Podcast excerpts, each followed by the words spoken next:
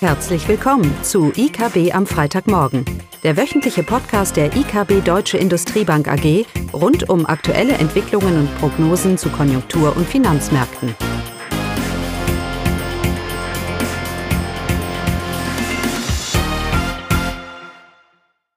Willkommen zu IKB am Freitagmorgen mit mir, Caroline Vogt.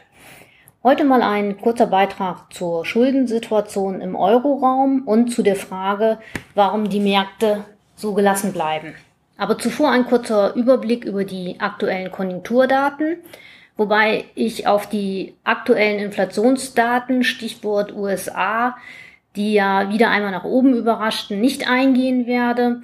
Das Thema hatten wir ja in den letzten Podcast-Folgen sehr ausführlich besprochen und es wird sicherlich auch nächste Woche wieder nach dem EZB-Meeting ein Thema werden. Damit zu den Daten der Woche und hier war vor allem China im Fokus.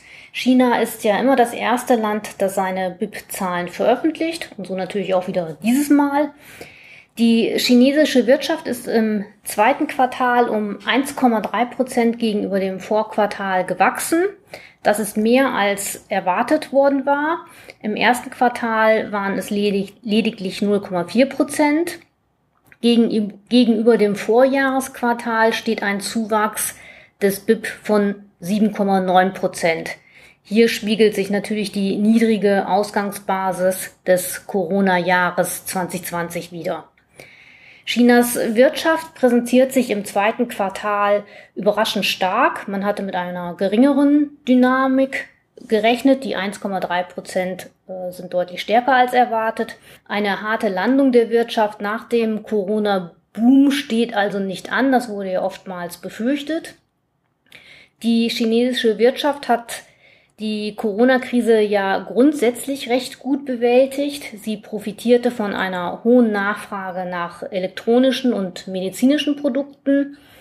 Das BIP erreichte bereits Ende 2020 wieder das Vorkrisenniveau und dennoch wurde vielfach befürchtet, dass nach Abebben dieser Sondernachfrage die Volkswirtschaft ins Stottern geraten würde.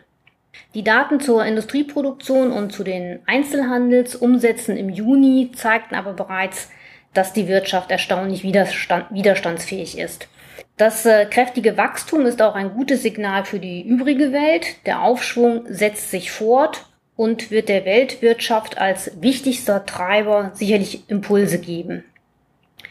Die Regierung in China verfolgt weiterhin eine Null-Covid-Strategie und das sehr strikt. Und die Regierung hat auf neue Corona-Fälle in der Provinz Guangdong mit Einschränkungen der Bewegung, Bewegungsfreiheit reagiert.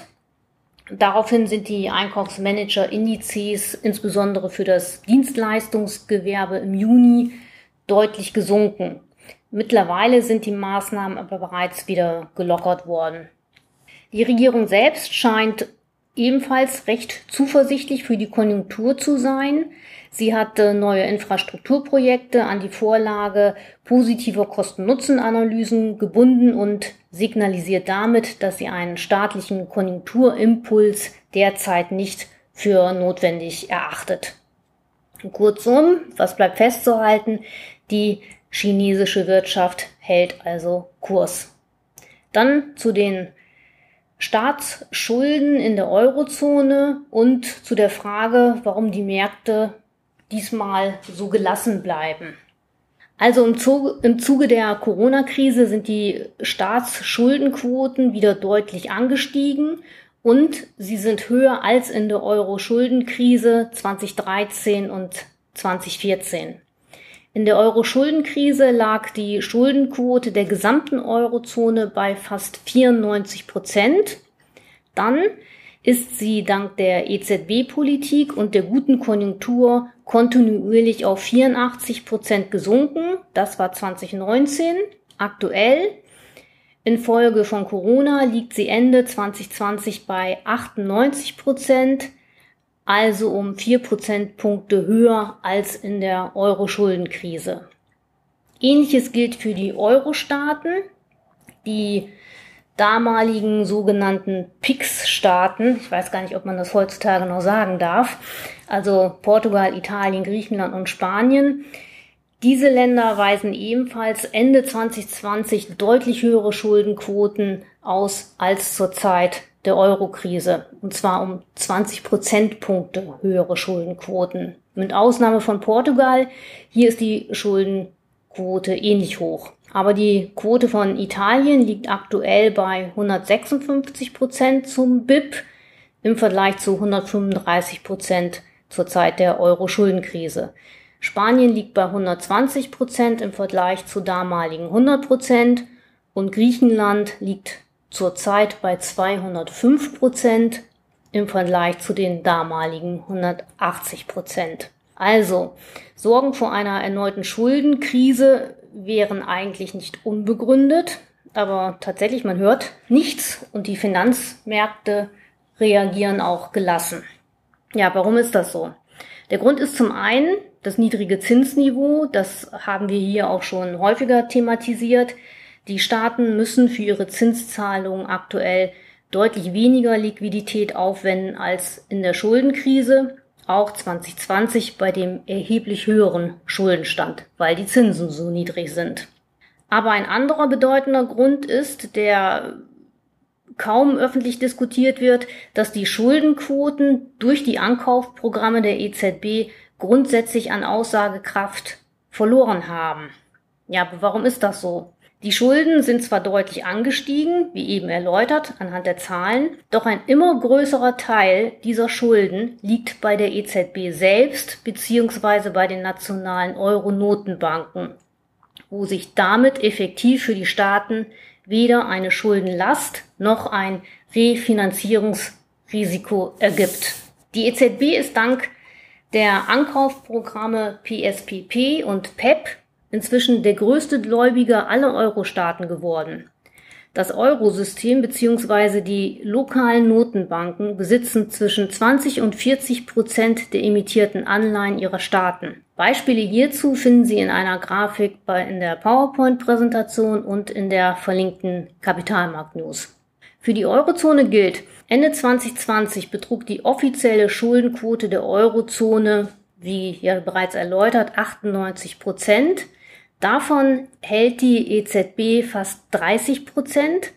Rechnet man den von der EZB gehaltenen Anteil nun heraus und berücksichtigt nur den Anteil, der durch private Anleger finanziert wird, ergibt sich eine Schuldenquote von knapp über 70 Prozent.